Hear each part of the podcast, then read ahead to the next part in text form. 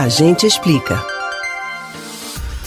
Os benefícios previdenciários do INSS servem para garantir o sustento de um contribuinte ou dos dependentes financeiros dele em situações nas quais o trabalhador para de desenvolver sua atividade de forma temporária ou definitiva.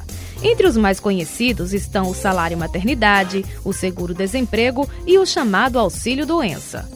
Mas poucos benefícios são tão polêmicos e protagonizam tantas fake news quanto o auxílio reclusão. Você sabe o que é e como funciona? A gente explica. Antes de qualquer informação, vale ressaltar que o auxílio reclusão é destinado aos dependentes de uma pessoa privada de liberdade, não ao próprio preso. O benefício foi criado em 1960 e desde então já passou por alguns reajustes nas regras, mas manteve sua finalidade.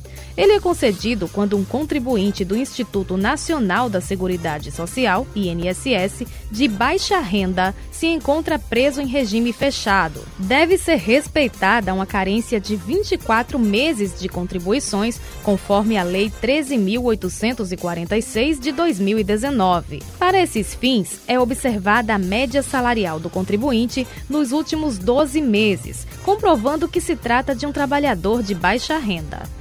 Esse limite de renda é previsto anualmente pelo INSS e em 2023 corresponde a R$ 1.754,18.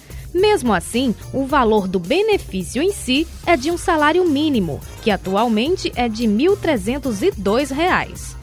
Apenas para quem entrou com o requerimento antes de 13 de novembro de 2019, o valor do auxílio reclusão corresponde à quantia que o segurado preso receberia se fosse aposentado por invalidez.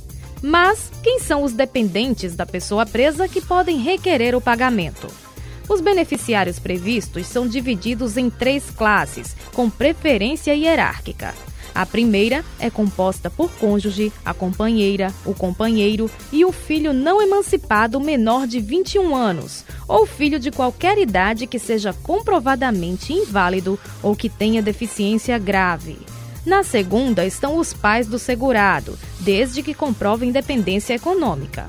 Na terceira estão os irmãos não emancipados de qualquer condição menores de 21 anos e os irmãos inválidos ou com deficiência grave.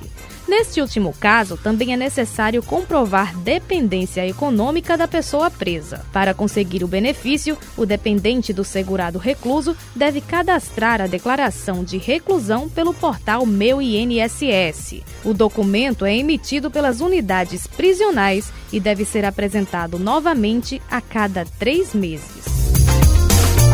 Você pode ouvir novamente o conteúdo deste ou outros A Gente Explica no site da Rádio Jornal ou nos principais aplicativos de podcast: Spotify, Deezer, Google e Apple Podcasts. Betânia Ribeiro para o Rádio Livre.